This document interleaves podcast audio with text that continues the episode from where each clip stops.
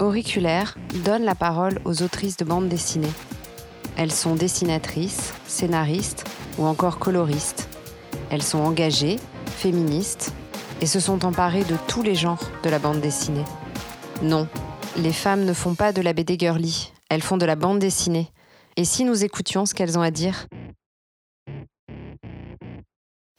Claire Bouillac est autrice de bande dessinée. Elle fait des études d'art appliqué et de dessin d'animation et pratique la BD en parallèle. Puis sa passion première reprend le dessus et elle crée avec Jacques Rénal le personnage de Francis, le blaireau farceur, qui sera parmi les premiers albums publiés par les éditions Cornelius. Elle est également la première femme à intégrer l'équipe de Fluide Glacial. Le féminisme? Claire a baigné dedans dès son enfance et le vit comme une évidence. Lors de cet entretien, nous avons parlé de son parcours, de son travail, des albums déjà publiés et de ceux à venir. Bonjour Claire, merci d'avoir accepté mon invitation. Merci de m'avoir euh, invitée euh, chez toi. Bonjour Élise. Euh, est-ce que tu pourrais nous raconter ton parcours et ce qui t'a amené à faire de la bande dessinée? Mon parcours, j'ai toujours lu de la bande dessinée. J'étais, je lisais Pif quand j'étais petite, Pif Gadget. Et euh, j'aimais beaucoup le, dessin. Euh, ma maman aurait voulu faire du dessin, mais euh, elle est née à une époque où on faisait plutôt secrétaire quand on était une fille. Elle, elle aurait voulu faire des cartons pour la tapisserie d'Aubusson, c'était cuit. Donc, euh, elle a activement milité pour que j'ai toujours de quoi dessiner euh, sous la main. Et en plus, ça permettait quand même, euh, ça donnait l'avantage d'avoir une petite fille dans un coin qui foutait la paix à tout le monde. Donc, ça, c'était cool, je pense. C'était très pratique. je pense que c'était assez pratique. après, tu, tu, aimais dessiner quand même. Oui, oui, oui, je m'y suis. Ben, on était deux, on dessinait toutes les deux, mais je pense que j'étais beaucoup plus. C'était beaucoup plus pathologique chez moi, le dessin, et ça le reste d'ailleurs. Donc, oui, oui, j'aimais beaucoup dessiner si on peut appeler ça pathologique. Bah, C'est-à-dire que j'arrête jamais. je n'arrête jamais. Je suis en train de te dessiner depuis qu'on parle, quoi. Donc, euh, sur ma. D'accord. je prends des notes graphiques tout le temps. D'accord. Mm. C'est pour ça que je, dis que c'est pathologique, parce qu'en fait, je ne m'arrête jamais, jamais, jamais, jamais. D'accord. Même sans crayon ni papier, d'ailleurs. Voilà. C'est ça qui est le plus épatant, en fait. Oui, hein. c'est ça. Ok. Donc, euh, et grosse lectrice de, de, bande dessinée, du coup, petite ben, Grosse lectrice de ce qui me tombait sous la main. Donc, euh, on peut pas dire que j'ai forcément une culture BD euh, inouïe, mais euh, bah, j'ai lu des Fumetti quand j'étais petite parce que des fois, on s'arrêtait sur l'autoroute et puis il y avait des sacs plastiques pleins de trucs divers. Donc, j'ai lu des Fumetti de guerre, des trucs invraisemblables, des Hakim, des, des, des, tartines. Enfin, ça allait. C'était vraiment ce qui me tombait sous la main parce que voilà, je, faisais un peu que ça l'été, je lisais des BD et je, dessinais. Et je recopiais des fois des trucs et puis j'essayais de comprendre comment ça, ça, marchait. Donc tes parents étaient plutôt contents en fait que tu t'orientes euh, Enfin, en tout cas, ta maman était plutôt contente.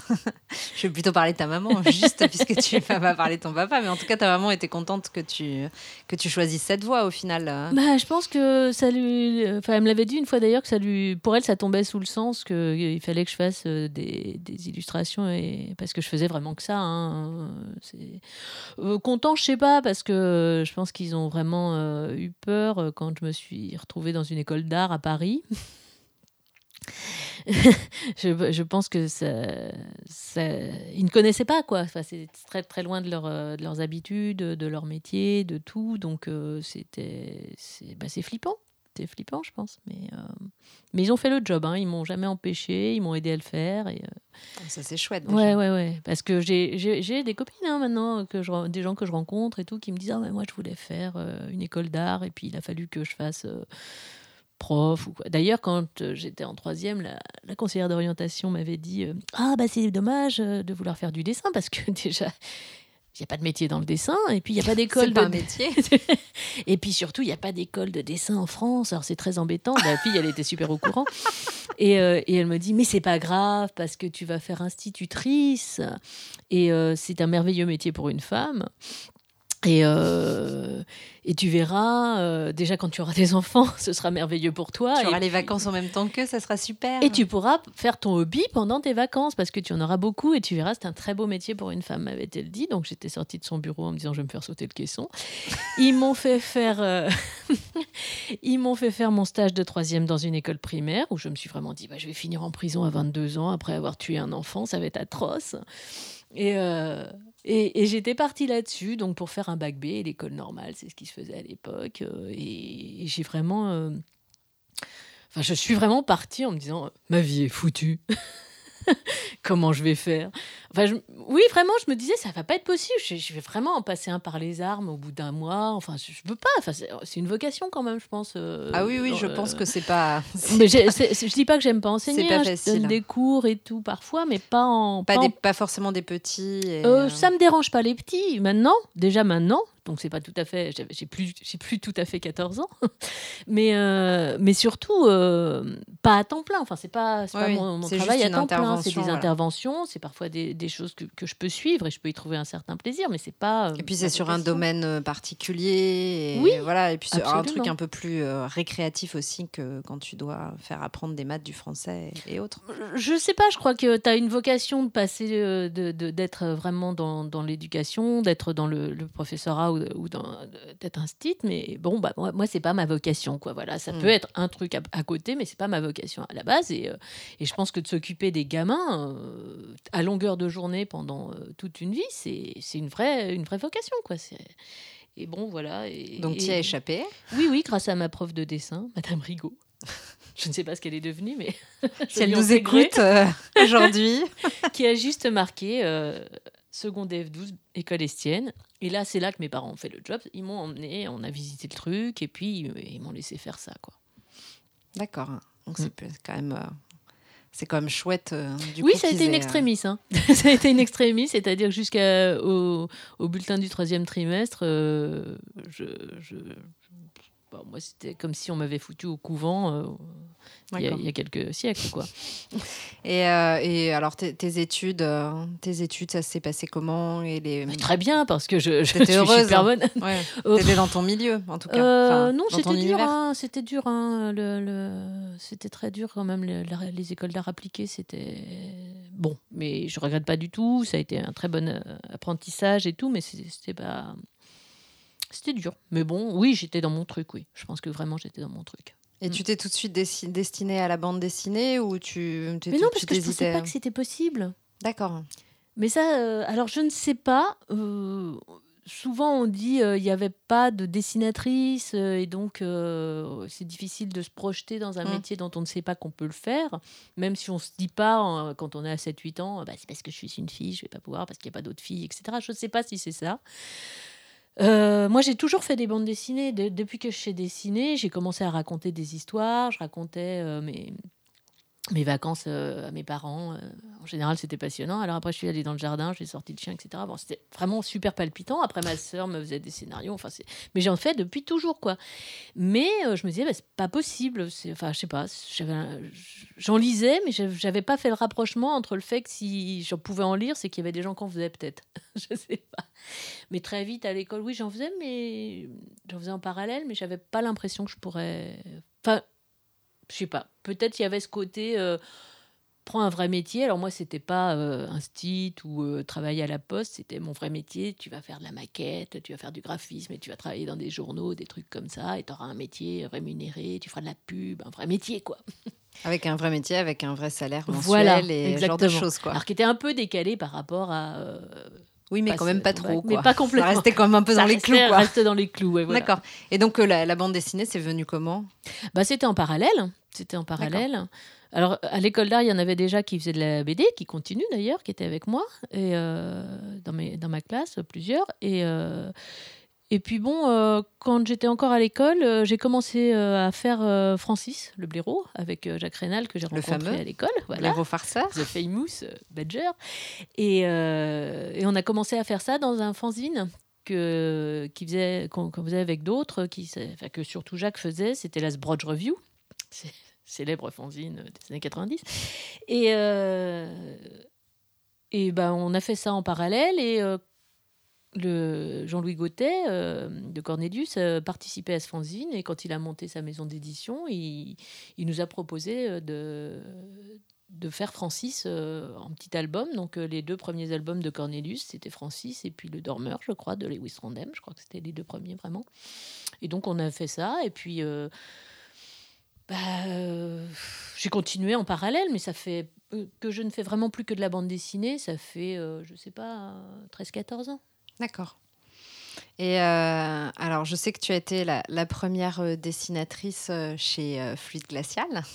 Alors exactement, j'étais la première à être intégrée dans l'équipe à venir au bouclage, etc. Parce qu'il y en avait évidemment Oui. eu d'autres avant qui avaient passé des, des choses dans Fluide.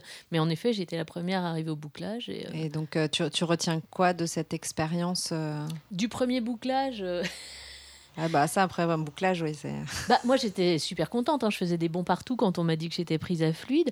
Alors, le- le- bah, ce, ce que je retiens, c'est que moi je suis arrivée, j'étais enceinte, euh, mais très enceinte. Donc euh, c'était... c'est- pour le coup, il y avait une fille au bouclage, on pouvait pas rater le coup. C'était une fille, quoi. C'est- Tu n'étais pas invisible, voilà. du coup. Mais euh, ben, je retiens quoi Euh, Je retiens euh, des rencontres. hein. J'ai rencontré des, des gens euh, que, d'une part, que, que j'admirais avant. D'autre part, des gens qui sont devenus des amis. Parfois, c'est les mêmes. Et c'est super. Et le fait d'être la schtroumpfette, euh, est-ce que, enfin, est-ce que tu te sentais comme la schtroumpfette ou pas du tout? Bah, je Ça me se sentais pas comme la schtroumpfette. J'ai là la schtroumpfette enceinte jusqu'aux yeux, si tu veux. Euh, tu sais pas, tu vas pas trop euh, commencer Attends, à c'est un la... nouvel épisode. Bah, disons que ça la situe tout de suite. A un truc. euh, Alors, effectivement, il pouvait... peut-être il y a eu. euh, Il y en avait qui, qui étaient un peu perplexes. Genre, bon, alors c'est. On peut pas la draguer là, c'est trop tard. En même temps, c'est quand même une femme. euh, Voilà, qu'est-ce qu'on fait Où est-ce qu'on la met Et Est-ce qu'elle sait dessiner Qu'est-ce qu'elle va faire? Donc, bon, de toute façon, dès qu'on arrive quelque part, il y a toujours Oui. un, un moment de. Je sais pas si j'ai été vraiment euh, traitée différemment. Alors, je suis arrivée aussi avec euh, mon, mon scénariste. Peut-être que ça a changé un peu la donne. Il y en avait qui, parfois, vou- voulaient me dire quelque chose et lui demandaient.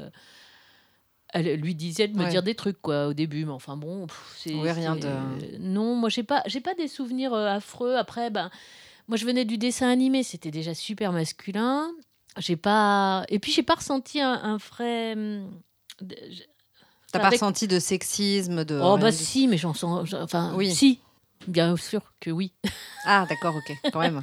mais bien sûr mais euh, Mais Rien de choquant. bah ils sont morts ceux qui bah si bien sûr qu'il y a du sexisme bien sûr que euh, mais euh, mais ça j'ai pas oui si il y en a bien sûr voilà oui oui bien sûr qu'il y en a Mais voilà, t'en as pas souffert plus que ça. Enfin, Euh, bah disons que la, la bande dessinée euh, ne te permet pas de savoir si, si tu es jugé de façon sexiste ou pas. On peut te dire que c'est pas bien, on peut te dire plein de choses, tu peux pas forcément. Après, oui, j'ai eu des tensions avec euh, certains. euh, avec certains, je, je pense que peut-être il y, a- il y a des fois où euh, des gens étaient plus ou moins mal à l'aise avec une fille. Mais bon, en gros, avec les auteurs, ça s'est très bien passé de toute façon. D'accord.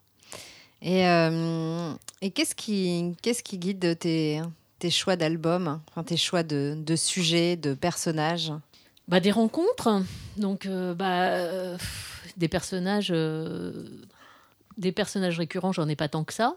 Euh, Bah, Il y, a, y y eu Francis. Il y a eu Mélodie Ah, à Fluide. Oui, Mélodie. Moi, j'ai trouvé euh, Maud Mutante. Oui. J'adore. hein. Franchement, je suis complètement fan de Maud Mutante. Et moi aussi, j'adore Maud Mutante, j'ai envie de la faire revivre. Ouais, super. Je, je suis tombée sur un, un petit un passage où elle est, elle est à table hein, et, euh, et elle se transforme euh, alors en banane quand elle mange une banane, en petit pois quand elle mange un, un petit pois, etc. Et sa mère lui dit, on avait dit, on mute pas à table. J'ai trouvé ça génial. Merci. bah, là, par exemple, pour Maud, typiquement, j'étais toute seule là-dessus. Euh, quand j'ai travaillé avec Jacques, euh, par, exemple, pour Francis, on s'est rencontrés à l'école. Et puis, moi, je faisais tout le temps des petits dessins. Soit je faisais des pin-ups, soit je faisais des petits animaux assez disneyiens. Bon, alors, euh, après, on a fait Francis, on a fait Mélodie, donc euh, c'est assez réglé. Mais quand, quand il a vu euh, mes petits animaux, il me disait Ah, c'est pas possible, c'est trop mignon, mais il faut absolument leur mettre le cancer, je sais pas quoi. Enfin bon. Et du coup, euh, moi j'ai dit Mais ouais, c'est génial quoi Le cancer, un truc comme ça, un truc affreux. Oui, j'ai quoi. bien, entendu ça alors. Je me suis demandé si. Enfin, il m'avait dit des trucs comme ça. J'ai pourvu qu'il écoute pas, s'il va me dire, mais pas du tout, j'ai pas du tout dit ça. Mais, et- mais enfin, si, c'était, en gros, c'était un peu ça. C'était, c'est trop mignon, il faut contrebalancer. Et, euh, et moi, je dis, ah, mais oui, super idée. et donc, on, on- on a joué sur ça, mais euh, et, et en fait, on- ça s'est construit petit à petit. Après, on se dit, qu'est-ce qu'on va faire comme animal Comme c'était pour euh, un truc en photocopie, parce qu'il y a des l'époque, c'était de la photocopie. Euh, c'était noir et blanc, donc on arrive au blaireau. Voilà, c'est comme ça. Après, pour, pour Fluide, il m'a dit bah, ce serait bien d'utiliser aussi toutes tes pin-up, autant en profiter enfin, pour, pour, pour essayer de d'aller dans ce que tu aimes faire. Est-ce que tu- voilà. Donc après, on construit des choses. Et moi, quand j'ai j'avais envie de proposer euh, des strips à Spirou pour Maude, je me suis dit qu'est-ce que moi j'ai envie de raconter? Donc j'avais envie de raconter plutôt une histoire de petite fille. Et puis après, ça se construit, quoi. Voilà. D'accord. Et pour Adieu, Adieu Kharkov, Alors ça, c'est vraiment de la rencontre, justement, parce que, bon, avec, euh, avec Jacques, on, on s'était rencontrés, on a eu envie de bosser ensemble, donc on a construit le truc après. Avec Catel, euh, euh, on, on s'est rencontrés aussi, on a eu envie de travailler ensemble, et on avait commencé sur l'Inote, qui était sa série, où elle m'avait dit, bon, bah voilà, euh, j'ai besoin un peu de- de- d'aide sur les scénarios au niveau du temps, je manque de temps, donc essayons. Et puis ça nous a permis de voir si on pouvait ou non travailler ensemble. Sur Rose Valland, elle, elle avait rencontré Emmanuel Pollack, elles avaient eu envie de, faire euh, cette histoire, et moi je me suis un peu greffée dessus. Et sur euh, Adieu aussi un petit peu, parce qu'elle a eu envie de raconter cette histoire au départ, et elle m'en a parlé. Et, euh, et, et moi j'ai lu le bouquin, et je me suis dit, oui, c'est intéressant, maintenant il faut que je rencontre Mylène, voir si ça marche. Bon, il se trouve que ça a marché, enfin tu vois, c'est des Mm. étapes quoi. Euh, c'est vrai qu'Adieu Kharkov, c'était plutôt un projet amené par Catel. Oui. d'accord. Et, euh, et Rose Valland, Bah, Rose Valland aussi, du Aussi, coup. ouais. Mais ça, c'était vraiment au tout début euh, où je suis, je suis intervenue sur Rose Valland. Au départ, c'était plus comme sur l'Inote, on, on, va, on va voir qu'on peut faire. Moi, j'étais sur d'autres projets et je bossais euh, pas mal avec Jacques, etc. Donc euh, euh, voilà, au, au fur et à mesure, ça s'est construit. Euh, j'ai- Rose Valland, bah, pareil, c'est un truc qu'elle me propose. Moi, je trouve ça intéressant ou pas. Celui-là, ça m'a plu. Euh, on a bossé dessus. C'était passionnant de bosser sur un truc historique comme ça avec une caution c'est historique. c'est une très belle histoire en Ouais. plus. Euh, Mm, mm. Et euh, puisque oui, pour rappeler, c'était donc euh, la conservatrice euh, qui Du jeu de a, paume. voilà, du jeu de paume qui a récupéré pas mal de, de- enfin puisqu'il y avait les biens qui des biens spoliés euh, aux familles juives qui étaient euh, stockés euh, et elle, a- elle a permis voilà plaque tournante et, elle, des- elle, a, elle a tout noté, c'est ça? Elle oui, a noté. elle notait euh, tout chaque fois que quelque chose elle a tout noté, ce qui a permis ensuite aux, aux familles euh, de récupérer, enfin en tout cas de, oui, de la récupération des œuvres. hein, Enfin, du moins de savoir à qui elles étaient. C'est ça. de- de- tout n'a pas été récupéré. Il y a encore des choses qui sont, qui sont dans, dans la nature, mais, euh, et puis même des choses qui venaient de certains musées ou de, de tout un tas d'endroits. Enfin, elle avait tout noté, oui.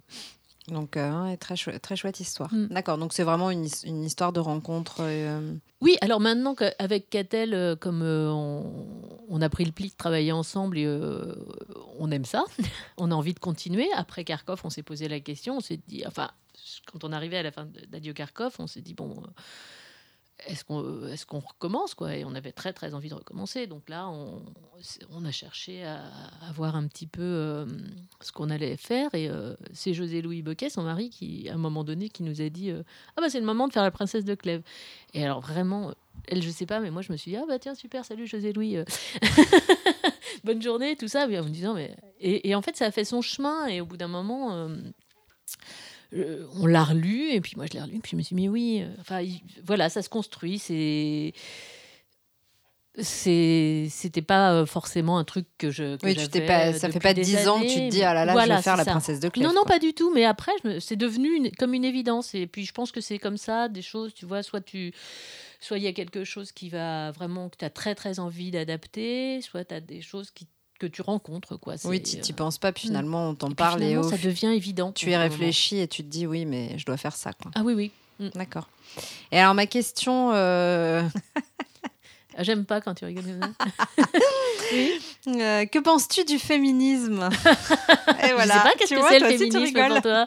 Ça dépend. Quelle est ta définition du Ah non, non, c'est féminisme toi qui interviewé. Ah bah oui, sauf que faut que je comprenne la question. Quelle est ta définition du féminisme? Bah, le, le féminisme, c'est oui, tu as plein de courants dans le féminisme et tout le monde n'est pas d'accord de toute façon. Mais euh, toi, quel est ton courant féministe? Es-tu féministe? Que penses-tu du féminisme? Et Est-ce que tu penses que c'est euh, que c'est une bonne chose Est-ce que tu as l'impression que les choses avancent en ce moment ou pas? Ah oui, oula. Là là, c'est vaste. Hein Alors, euh, ben. euh, tu vois, en fait, moi, j'avais résumé ça en une question et puis là, du coup, je t'en ai posé cinq. Tu vois Du coup, je vais peut-être installer un matelas parce qu'il faut qu'on fasse ça sur plusieurs jours là quand même. Euh, bah, le féminisme, pour moi, de toute façon, ça tombe sous le sens parce que c'est de l'humanisme. Pour moi, Alors, toi, déjà, est-ce que tu te dis féministe? Ah bah oui, j'ai Voilà. sans problème. Mais par contre, quand on me demande si je suis féministe, j'aime bien quand même savoir la- comment la personne qui me pose la question l'entend. Après, ça dépend qui te pose la question, effectivement. Voilà. Parce qu'il y a des gens pour qui tu es, féministe, et puis euh, voilà, tu as une étiquette féministe, et puis, euh, et puis qui ignorent complètement les différents courants du féminisme et euh, les Et même ce que j'en différentes- pense. Et ce que t'en penses, toi, quoi. C'est Féministe, voilà. c'est un mot. C'était féministe, oui, non. Voilà. Et après, next, on passe à autre chose. Oui, voilà. Et, et voir euh, féministe pour certaines personnes, c'est juste être une virago, c'est juste. euh, Oui. Enfin, c'est que, voilà, ça, ça ne se réduit pas à ça, être féministe. Oui, évidemment, je considère que les hommes et les femmes sont égaux en droit. Entendons-nous. Donc, dans cette mesure, oui, je suis féministe. Après, euh, oui, je vais faire en sorte de- que, que ça soit le cas autour de moi euh, et, que, et de, de réagir si c'est pas le cas. Voilà. Dans cette mesure, oui, je suis féministe. Après, qu'est-ce que c'est pour moi le féminisme? Bah, C'est ça, c'est l'égalité des hommes et des droits, des, des hommes et des femmes en droit. C'est euh, de l'humanisme. C'est euh, c'est l'égalité de tout le monde, quoi. C'est voilà. D'accord, ouais, tu rapproches ça pour toi, c'est tu le rapproches de l'humanisme et. euh, Bah oui, parce que enfin toutes les tout- toutes les discriminations, ça revient au même. Enfin, je veux dire, le racisme Oui, aussi, bien sûr. enfin ça revient à, ça aussi. Bah, de toute façon, le, oui, c'est, enfin, tu vois, c'est une forme de discrimination, euh, comme, Voilà. comme peut l'être le racisme. hein. Euh, Exactement. euh, Donc euh, pour moi, oui, c'est Sauf, sauf qu'après, effectivement, tu as, bah, par exemple, des, des femmes qui sont victimes de racisme et euh, victimes de sexisme. Tu vois, ça peut se cumuler aussi. Mm. Absolument. C'est pour ça que pour moi possible. tout est un peu euh, tout est un peu le cumul des mandats possibles et c'est, Oui, euh. compliqué. D'accord. Et donc, si quelqu'un te pose la question, euh, et toi, tu es féministe, tu lui demandes, et alors, c'est toi, c'est, quoi le féminisme Voilà. pour toi? T'as vu ce que je viens de faire c'est ça. Bah oui, parce que je, je, je veux bien répondre, mais il faut que je sache euh, ce qu'entend la personne en face pour. euh, Bien pour- sûr. Et est-ce qu'on t'a déjà dit, mais alors si t'es féministe, ça veut dire que t'aimes pas les hommes? Est-ce qu'on t'a déjà posé Pas ça aussi clairement Non. que ça, mais. Euh, non, pas aussi clairement que ça, mais je pense que des fois, il y, a- cette peur-là peut-être, mais surtout si on commence à être un petit peu... Mais de toute façon, dès qu'on commence à être un petit peu militant, c'est pas le mot, bah- enfin, je sais pas si je suis militante, mais en tout cas, euh, dès qu'on on commence à être un petit peu euh, convaincu de certaines choses et, et de dire, euh, on, passe euh, très vite à des extrêmes de ce type-là, de toute façon, que ce, soit sur le féminisme ou autre. Mais euh, si, si, j'aime bien les garçons, moi. D'ailleurs, euh, D'ailleurs, j'en fabrique. d'ailleurs t'en fabriques. Et puis après, tu me disais que ta, ta, ta maman était aussi, euh, enfin, était, était, une, était féministe. Et, euh, Oui, ma mère, en n'ayant pas du tout une vie féministe, euh, l'est, enfin m'a vraiment passé ça en tout cas. et, et ma mère, bah, bon, je pense, a été confrontée très largement au sexisme, au- autre temps, autre mœurs, mais en fait pas tellement. Et, et a vraiment euh, vécu ça euh, très, très froidement, quoi. Et elle a lu Benoît de Groux. Euh, elle m'a quand j'ai eu l'occasion de rencontrer Benoît de Groux euh, grâce à Catel euh, Muller, euh, elle m'avait vraiment dit Oh là là, Benoît de Groux, Flora Groux, le journal à quatre mains, ça a été très important comme livre pour moi, ça m'a beaucoup marqué. Elle a, elle a lu Beauvoir, enfin, elle a... tu as grandi là-dedans, en fait. Ben, sans m'en rendre compte, à vrai dire. oui. Sans m'en rendre compte, j'étais de toute façon dans, dans un gynécée, hein, parce que euh, j'avais euh, des grands-mères, une sœur, une maman, et un papa au milieu. et euh, et, j'avais pas forcément euh, de conscience de tout ça, mais je pense que ma mère, quand même, m'a. Je, je me souviens depuis toujours que ma mère me dit euh, il faut que tu sois indépendante financièrement, quoi qu'il arrive. Et elle m'a toujours dit des choses comme ça. Elle m'a je pense qu'elle a, oui, elle a, elle a agi en sous-main. D'accord. Et alors, tu parlais de la princesse, euh, de la princesse de Clèves euh, tout à l'heure. Moi, justement, je voulais te demander quels étaient tes projets à venir. Ma, ma princesse. la princesse de Clèves. ma petite princesse, sur laquelle je suis déjà depuis longtemps, mais euh, qui, qui, a un très très gros boulot parce que, vas-y, les rubans, les perles et les grandes jupes. Et encore les grandes jupes, c'est pas Autre temps, autre look. Tiens, c'est très simple, on va faire un château de Chambord vu du dessus. Enfin voilà quoi, donc c'est très, ça va être très beau. Je vous le conseille vivement. ça va être graphiquement splendide et c'est une. Et ça t'aura pris beaucoup beaucoup de temps. Oui, ça me prend du temps, mais ça fait combien de temps là que tu travailles euh, Oh, regarde là-bas. et à la question, c'est pour quand? Oh, regarde là-bas, là-bas. non, non, j'avance bien et tout. Je suis sur la fin de la troisième partie. Euh, et avec euh, la co-adaptation au co-scénario, Catel Muller, qui va faire aussi une petite partie sur Marie-Madeleine, sur Madame de Lafayette. non, ça c'est le prochain. Euh. Non, non, elle s'appelle euh, c'est Madeleine. Euh, oui, Marie-Madeleine. Mhm. Donc voilà, elle va faire une petite partie parce qu'il y a quand même. Ah, parce que vous faites les deux, en, fait, vous faites les. Alors on a fait l'adaptation ensemble et moi je dessine tout, toute l'histoire. Et nous, il y, a vraiment quelque chose qui nous intéresse dans ce côté une femme écrit l'histoire d'une femme, une héroïne et euh, ça, ce qu'on a déjà fait avec Kharkov, euh, mm. si tu veux, parce que c'était l'histoire d'une femme racontée par sa fille, avec euh, le mélange de la vie de sa fille. Et au départ, on devait juste raconter l'histoire de Claudia, la mère de Mylène de Mongeau. Et après, on a, on a intégré l'histoire de Mylène, parce que bon, elles ont eu toutes les deux des destins vraiment intéressants. Mais ce qui était intéressant aussi, c'était la transmission de la mère à la fille. Et donc là, vous allez faire la même chose sur la, sur la princesse de Clèves ça n'est pas la transmission, bien sûr, mais c'est euh, ce, cette héroïne par rapport à ce qu'on peut mettre de soi dans l'héroïne concrète, ce qu'on peut mettre euh, de sa vie, ce qu'on, alors qu'il y a 100 ans de différence entre euh, la, la, période où se situe la, la mm. princesse et puis Madame de Lafayette. Il y a une, oui, en gros, oui. Et, et, donc, ce qu'il peut y avoir quand même de, de parallèle, c'est peut-être un peu fort, mais il y a de, de miroirs entre les deux, et c'est ça qui nous intéresse, oui. D'accord. Et donc, oui, va, faire une euh, petite partie euh, dessinée sur euh, la vie de Madame Lafayette, qui n'est pas du tout une partie historique, mais qui va qui mm. qui met qui introduit un petit peu ce que nous on a pu voir en se renseignant. D'accord, c'est chouette. Oui. Donc là, je comprends mieux le Marie-Madeleine. ce n'est pas le prochain tome. Hein. non, non, mais c'est vrai que cette, ce côté... Mais c'est chouette de rassembler les deux, effectivement, dans un même album, parce qu'effectivement, ça a un sens. Il y a, oui, enfin, je pense qu'effectivement, on met toujours un peu de soi oui. dans ce qu'on crée et dans les personnages qu'on crée, forcément, même si c'est pas effectivement, euh, même si c'est pas de l'autobiographie, même si c'est pas visible euh, Bien sûr. immédiatement. Et c'est ce qui, nous intéresse, c'est à ça qu'on pense. Voilà. D'accord.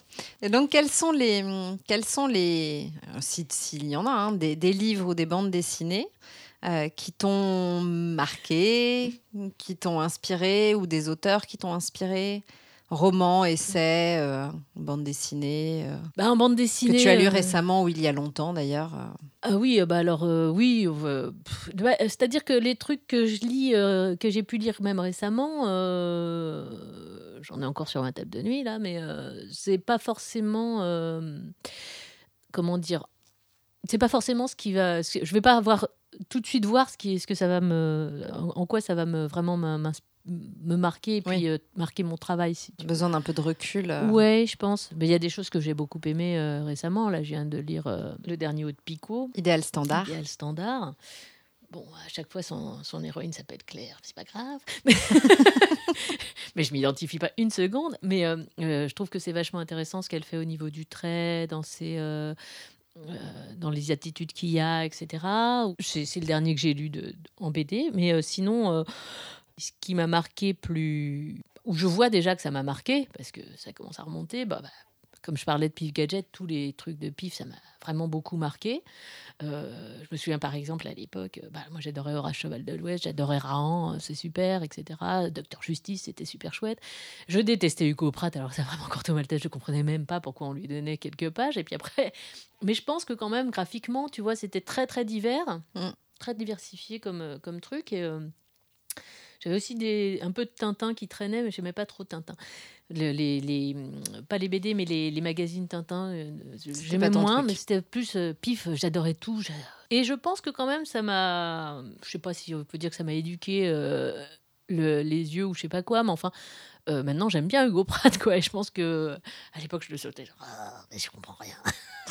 oh, c'est super, c'est super compliqué. Et puis j'aime pas le dessin, etc. Et puis après, en fait, ça, voilà, ça, ça a quand même joué. Euh, après, il euh, y, y, a des trucs très marquants. Euh, je me souviens que j'avais, quand j'étais à la bibliothèque municipale, dans laquelle je passais mon après-midi en général quand j'avais du temps, tout à coup, je suis tombée sur L'homme à la valise de Gossens. Et ça, mmh. ça a été, par exemple, un truc, vraiment, je me suis dit, qu'est-ce que c'est que ce truc? J'ai commencé à le lire, mais j'ai découvert l'humour absurde tout à coup, à la bibliothèque municipale. Une rencontre comme Une ça. rencontre, mais qu'est-ce que c'est que ce truc? Et, là, euh, bah voilà, il y a des choses comme ça qui m'ont marqué. Et que ça, je l'ai rencontré après à Fluide Glacial et ça, c'était chouette. et en plus, c'est un type chouette. Voilà. Après, dans les bouquins, euh, c'est pareil. Les bouquins, euh, tu vois, il y a des, des, livres qui m'ont vraiment beaucoup marqué, mmh comme le voyage au bout de la nuit, comme Cent ans de solitude, comme. Ah, c'est rigolo parce que le voyage au bout de la nuit, on me l'a déjà cité. Mais ouais, mais c'est, mais c'est un truc. pourquoi le voyage au bout de la nuit? Parce que c'est un des premiers qui m'a vraiment marqué. Pourquoi? Parce que ma frangine devait le lire pour l'école, donc il était tombé sous ma main, j'avais commencé à le lire, je me suis dit, qu'est-ce que c'est ce truc? Puis je l'ai relu plus, plus, tard. Et euh, je sais pas, 5-6 ans plus tard, et là, ça m'a vraiment marqué. Et je suis pas sûre que ça me marquerait encore si je le relisais maintenant. Après, Léo Hurlevent, par exemple, je le relire tout le temps, Léo c'est une merveille. C'est le classique. Euh. Voilà, tu vois, donc j'ai pas des, des, trucs très, très originaux. Hein. Non, mais c'est. Euh, je pense qu'on a tous nos classiques de toute façon, qui sont. Enfin, tu vois, on commence tous aussi par lire les classiques euh, des auteurs morts. Oui. Euh, et, après, voilà, on, pioche là-dedans, donc c'est pas très original dans le sens où, comme on lit tout. Enfin, tu vois, il y en a pas. Hein. Mais c'est souvent des. Il y en a beaucoup, mais voilà, c'est Ah oui, toi, c'est plutôt les classiques. il n'y a pas de. classique. Moi, j'adore Flaubert, j'adore Dostoevsky. Enfin, tu vois, mais je suis hyper old-fashion, moi. je parle comme au 19e siècle, enfin, tout ça. Mais remarque, je viens de lire. Alors, encore une fois, ça devient un classique parce que tout le monde a dû. Mais je viens de lire Vernon Subutex et c'est vraiment bien. Ah oui, bah, c'est rigolo parce que mais oui, on me l'a aussi. Euh, on me l'a aussi. C'est la même personne qui m'a cité Voyage au bout de la nuit. Bon, alors c'est qui M'a cité. hors antenne. Je te, le dirai, je te le dirai hors micro. Mais euh, tu vois, j'avais lu King Kong Theory un peu avant et euh, j'aime beaucoup euh, l'écriture de. Ah, moi, je suis, une grande, je suis une grande fan de Virginie Despentes. Bah, écoute, moi aussi, depuis peu. Enfin, depuis peu, non, mais enfin, bon, voilà, je, je, je trouve que. Enfin, c'est quelqu'un que je trouve vraiment chouette et dont j'aime l'écriture. Et quand j'avais lu King Kong Theory, j'en avais parlé avec une copine. Elle, elle me disait qu'elle l'avait lu à sa sortie et que ça lui avait vraiment ça, ça, avait vraiment marqué euh, comme un livre féministe très important. Quoi. Et, mmh euh, et je discutais de ça parce que moi un peu moins, elle me disait bah, peut-être il y a déjà des choses qui sont entrées, qui, sont, qui ont progressé dans la société ou qui du moins des idées qui sont déjà entrées. On s'était posé cette question-là, mais euh, moi je trouve ça vachement fort encore aujourd'hui d'arriver à, justement avoir des idées qui ressortent, qui sont encore nouvelles là-dessus. Enfin tu vois, quand tu dis féministe, il y a plein de gens qui parlent du féminisme, de MLF, et puis c'est fini. Et puis, oui, c'est ça. Moi j'ai une adorable nièce. Euh, de 24 ans qui, me, qui, qui quand elle avait 15-16 euh, ans, me dit Ah, le féminisme, tata va brûler ton soutien-gorge. et c'est un peu ça souvent, tu vois. Et bon, après, euh, elle a été travailler en entreprise et. Euh, et là, elle a découvert. Elle a fait son mémoire sur le, sur le plafond de verre. Et... et je la rallie à notre cause, mes sœurs. Mais voilà, si tu veux, il y a un, un truc où tu as l'impression que les choses ont évolué, en particulier quand euh, tu n'es pas concerné. Tu peux avoir et quand de l'extérieur effectivement euh. pour, peu que tu sois un peu protégé voire si tu es un petit peu pas concerné tu peux avoir l'impression que ça se passe bien parce que en effet euh, légalement es censé c'est censé bien se passer et je trouve que c'est vachement fort de d'arriver aujourd'hui avec un bouquin et d'arriver encore à, à, avoir des nouveautés là-dessus. D'accord. Donc Virginie Despentes et et Céline. non, alors non, c'est pas, pas parce que j'ai sorti celui-là en premier que. non, mais après, effectivement, Céline a été euh, beaucoup, euh, enfin, tu vois, mis à l'index aussi euh, à cause de, oui, mais en fait, historique. Et Voyage au bout de la nuit reste, ouais, mais quoi qu'il arrive, un chef-d'œuvre. pas super aimé Mort à crédit. Enfin, tu vois, j'ai. D'accord. c'est vraiment. Ça a vraiment été celui-là qui a été à un moment.